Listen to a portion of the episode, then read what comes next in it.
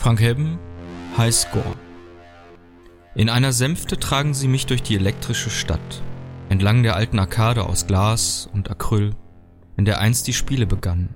Das Herz meiner Welt, jetzt vom Schatten größerer Spielepaläste verschluckt, wo es stillsteht, versunken in alten Tagen.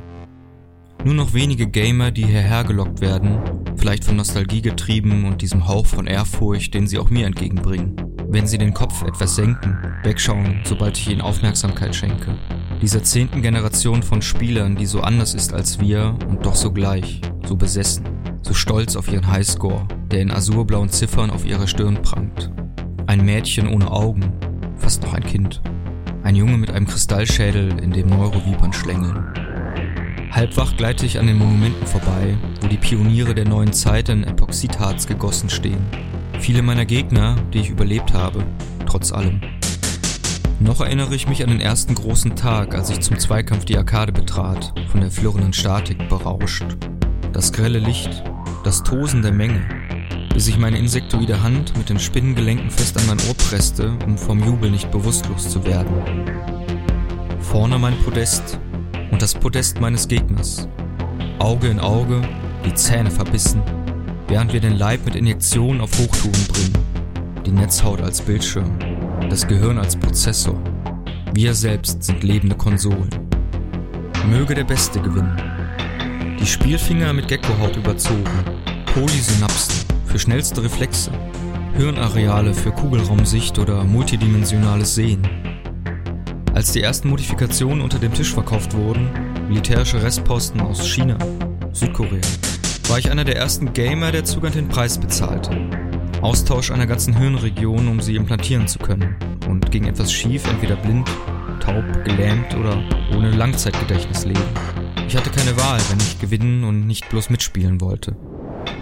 Später Probleme mit der Gewebeabstoßung, die ich nur mit Medikamenten bekämpfen konnte. Teure Präparate, meist illegal und voller Nebenwirkungen.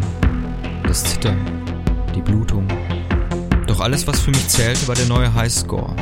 Steil aufzusteigen in der Liga bis zum zweiten Platz, bevor ich meinen Meister fand.